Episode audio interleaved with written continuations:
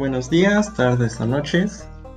Bienvenidos a este subpodcast donde yo, su presentador Víctor Ulises, hablaré de las películas que marcaron mi vida, me hicieron ver el cine de otra manera o simplemente recomendar películas que en mi opinión necesitan más atención de las que tienen.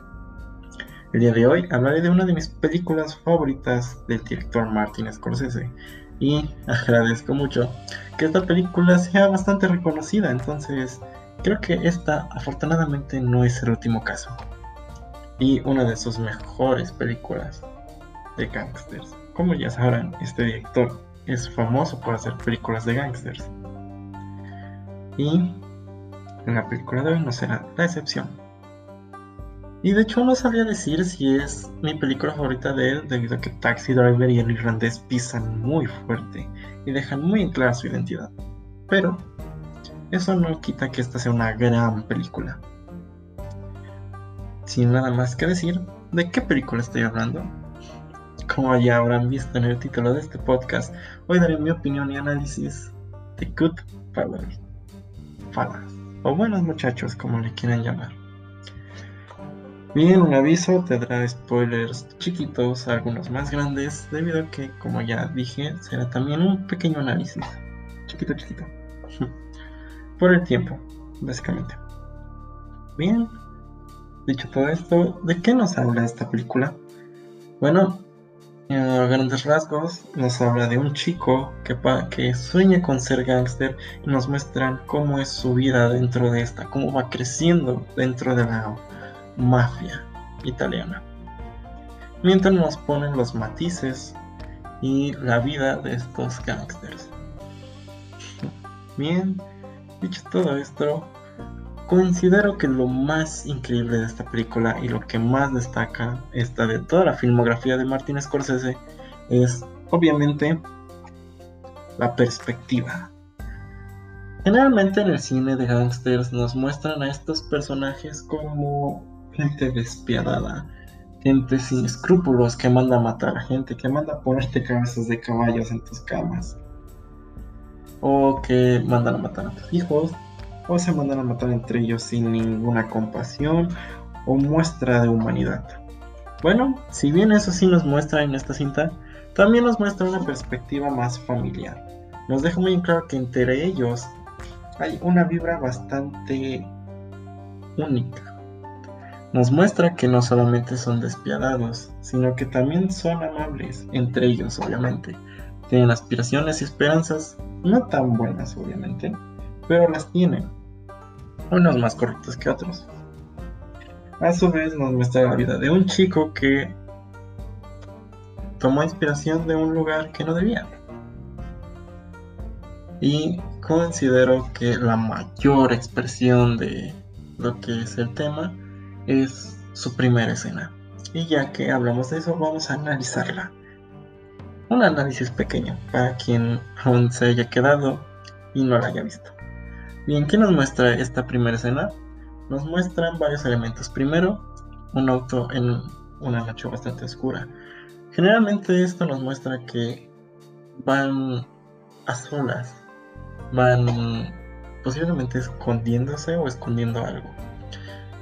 Todo ese color negro, la oscuridad que envuelve al auto, generalmente nos da esa sensación de que este camino que siguen los personajes es solamente de ellos. Van solos. Como una gran familia de gangsters, sí, pero al final solo son ellos. Y en este caso son solo esos tres personajes. Obviamente hay más, pero los tres principales son ellos. Y esta primera escena con este auto envuelto en la oscuridad total nos muestra que ellos son lo único que tienen son ellos tres contra el mundo. Muy hostil, por cierto. Seguido de eso, escuchamos golpes en la cajuela. Se bajan y al abrirla hay un color rojo que tiñe a los personajes. El color rojo generalmente se utiliza para denotar violencia, para denotar sangre, para denotar furia, para denotar brutalidad. Y es lo que nos muestra. Cuando abren en la cajuela, todos los personajes, los tres protagonistas se envuelven en un tono rojo, porque ellos son los que cometieron este crimen, este acto tan barbárico. Y seguido de esto nos muestran una persona agonizando. Más tarde en la cinta nos muestran quién es él, pero en, el, pero en la primera escena solo nos lo dan como hincapié de qué tan crueles pueden ser ellos. Vemos cómo ellos, sin dudarlo, lo apuñalan, le disparan. Y seguido de esto, cuando cierra la cajuela y cierra el color rojo, se pone antes de cerrarla el color rojo en la cara del protagonista. Esto nos demuestra que el protagonista también ha hecho sus cosas, también ha hecho sus muertes, también ha asesinado, también tiene sangre entre sus manos. No es una persona inocente. Y esto se tiene que remarcar sobre todo porque la película es desde su perspectiva y desde su perspectiva a esto le parece normal, pero para el espectador no. Es por eso que lo llenan de un color rojo en esta primera escena. Bastante increíble con el uso del color. Seguido de esto tiene ese diálogo tan increíble y emblemático de las cintas de Scorsese. Desde que tengo memoria siempre he querido ser gángster. Esto nos deja muy claro las intenciones del protagonista. Seguido de eso tenemos que el guion se estructura en todo lo, toda la vida del protagonista, como un timelapse. ¿Y qué nos muestra en la primera parte del guion? Su infancia, cómo se mete con la mafia, Vemos cómo empieza siendo un taxista y cómo poco a poco va cometiendo más fechorías como destrozar carros. Y poco a poco vemos en la cinta cómo los mafiosos se van encariñando de él. Esto nos demuestra que si bien son gente despiadada, gente sin escrúpulos, gente bastante asquerosa, entre ellos tienen compasión y saben apreciar a la gente. Y esto es lo que hace grande la cinta y como ya dije es la perspectiva como vemos la cinta por los ojos del protagonista, vemos cómo son ellos entre ellos. Vemos cómo se conocen todos y cómo todos están para apoyarse, al menos por parte de los jefes mafiosos. Porque también tenemos la perspectiva de la esposa, pero ya llegamos a eso, ¿ok? Ah, y en todas estas cintas hay escenas donde se reúnen los personajes en bares, o en locaciones como restaurantes. Generalmente el color que se usa ahí, dependiendo la locación obviamente, pero siempre hay una norma. Son colores no agresivos como el color rojo, son colores que denotan un aire, un aire juguetón, un aire de confianza entre todos ellos. Sin embargo, hay escenas donde hay un color amarillento o verdoso, que si bien es confianza, que es vida, también, como se usa en la cinta, es desconfianza entre ellos mismos.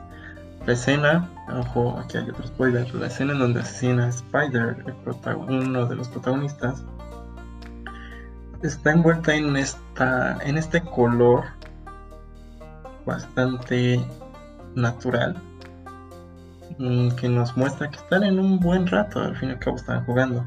Sin embargo, no es cuando lo asesina que la cámara da un primer enfoque a lo que es el cuerpo de Spider. Y obviamente nos ponen el color rojo en primerísimo plano. Vemos como aunque estén en un lugar donde tengan confianza, no tienen miedo en derramar sangre, no tienen miedo en mostrar su lado violento.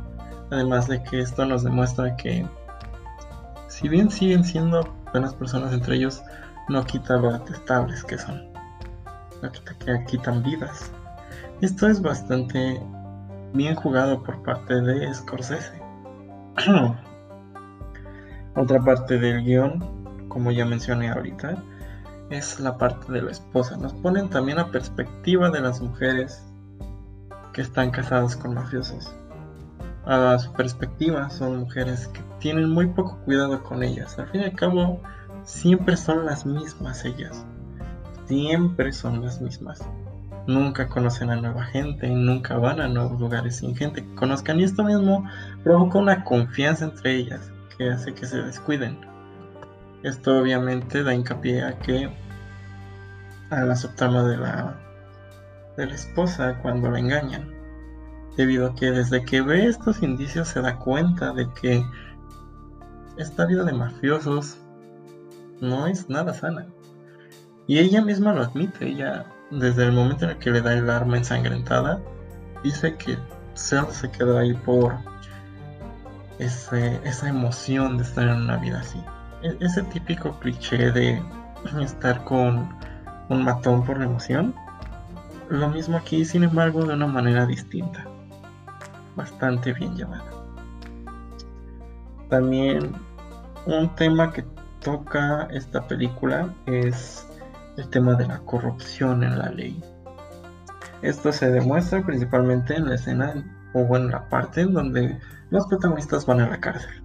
Nos muestran cómo tienen sus propios cuartos, cómo comen como reyes a pesar de estar en una situación así, cómo los guardias les permiten vender droga, e inclusive cómo les pasan por alto situaciones en donde gritan abiertamente que venden droga. Aunque a su vez esto, a mi parecer, nos demuestra también todos los excesos que tienen estas personas. Tema que de hecho se tocó de manera más exhaustiva en el Love de Wall Street. De hecho, considero que esta película es el precursor de varias películas actuales de Martin Scorsese. Varias escenas o varios mensajes que se dan. Un ejemplo de esto es la muerte de Al Pacino en, en irlandés. Porque esta escena es increíble. Vemos cómo la muerte está planeada milimétricamente. Cómo todo tenía que salir perfecto. Y esto, a mi parecer, se hizo con la inspiración de una escena similar en esta película. La escena en donde matan a uno de los tres protagonistas si bien no nos dejan tan claro, tan encarecidamente que tiene que salir perfecto, sí nos dejan bastante en claro que a base de tretas y engaños es como se apuñalan en la espalda. Y esto es un tema que también se toca en el irlandés. Como siempre está ese honor de mafioso de no ser un soplón, también se toca aquí. Obviamente no de una manera tan exhaustiva como ya dije, como fue en el of de Wall Street, lo mismo en el irlandés, pero a su vez siento que sin esta película no hubiera llegado a ser tan inmersiva estas dos cintas.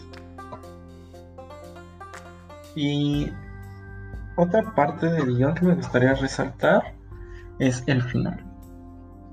Quienes sigan aquí, les recomiendo que se retiren y vayan a verla. No voy a, no quiero arruinarles un final de una de las mejores películas. Ah, en esta última escena es un monólogo del protagonista, básicamente diciendo que pasó de tener todo, pasó de tener todo ese, todo ese dinero, toda esa protección, toda esa fama, todo ese aire de superioridad, se derrumba, ya no lo tiene. Ya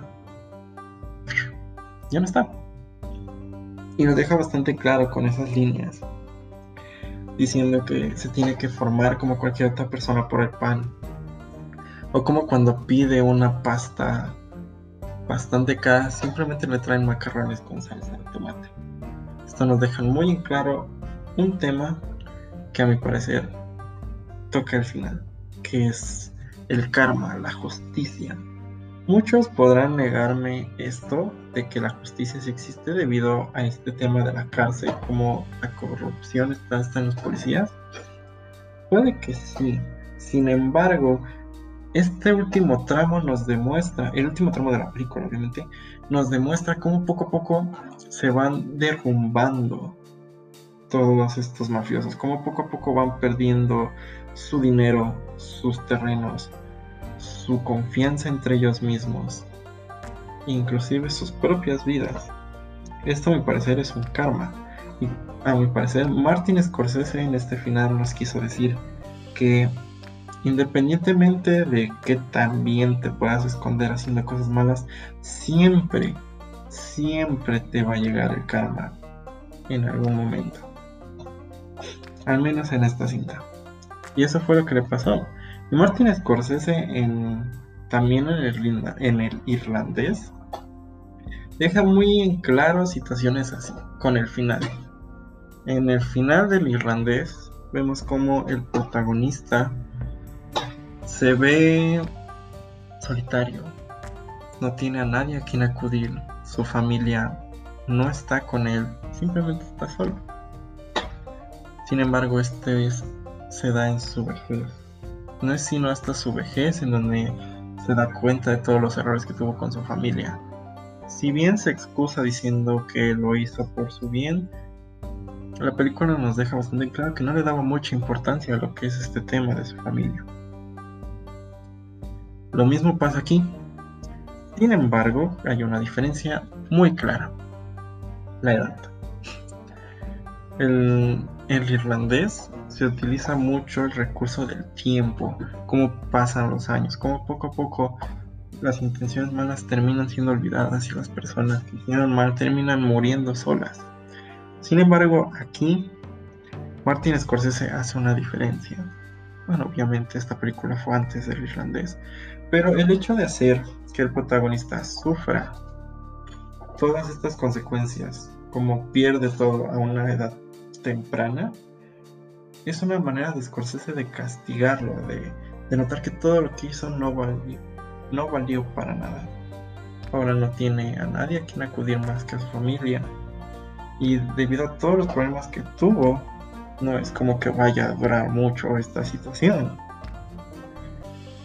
Y es este hecho de justicia poética, de ver cómo todos pierden todo al hacer cosas malas y detestables, lo que hace que esta película me parezca increíble. Y es uno de los mejores temas que ha tocado. No sabré decir si es el mejor llevado, debido a que Taxi Driver tuvo un tema bastante simbólico que es cómo la sociedad va malformando a las personas dañadas. Y de hecho fue esta misma película Taxi Driver la que inspiró bastante la película de Joker. Tiene varias referencias, de hecho, hacia esta cinta de Scorsese. Y de hecho es este mismo tema que también se retoma en el Joker.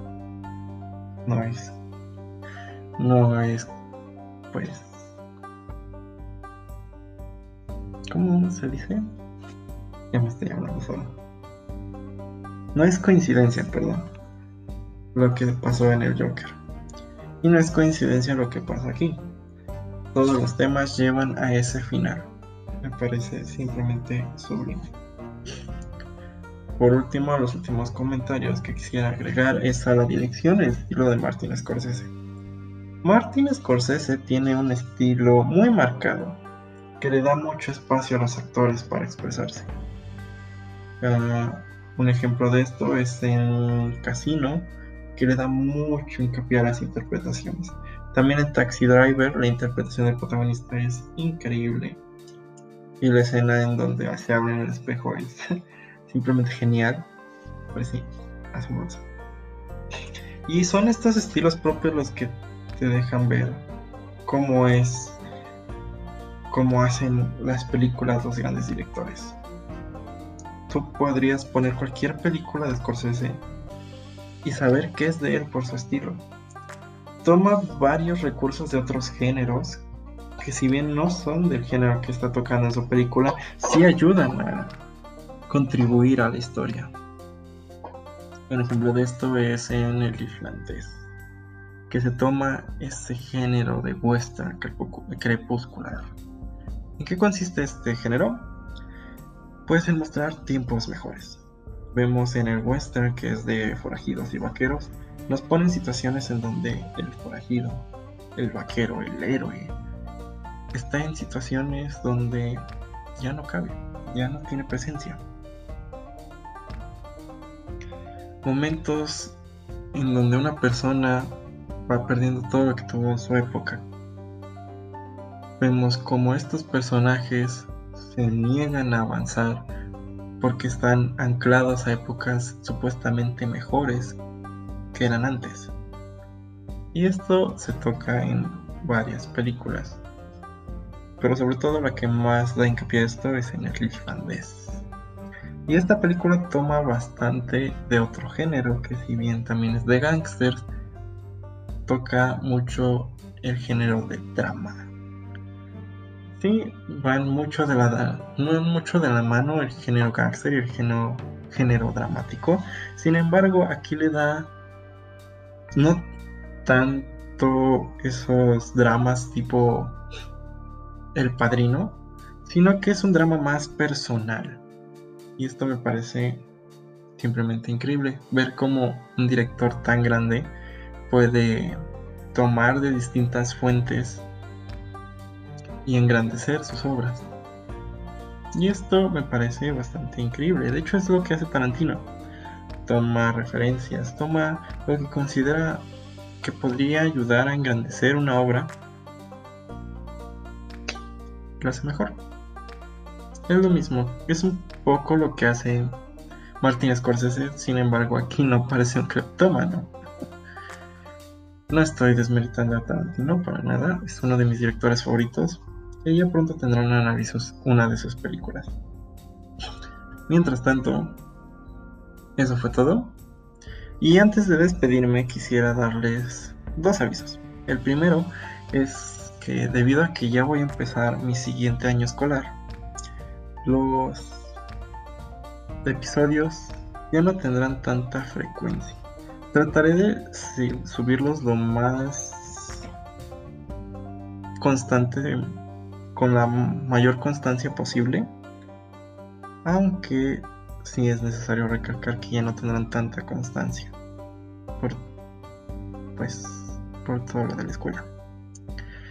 Sin embargo, para que esto no sea tan melancólico, hice algo. Ya el podcast tiene una red social, Instagram. Pueden buscarlo como Mi vida con el cine. Si quieren comunicarse conmigo, dar sus opiniones del podcast, consejos de cómo podría mejorar o enterarse de cuáles serán, de qué películas se tratarán los siguientes episodios o recomendarme películas para que les haga su respectivo podcast o mandar sus ánimos también. Eso estaría muy cool o simplemente si quieren conocer más sobre su presentador o sobre el podcast. Bien, dicho todo esto, esto fue mi vida con el cine. Nos vemos en el siguiente episodio. Hasta la próxima. Y recuerden nunca dejar de ver.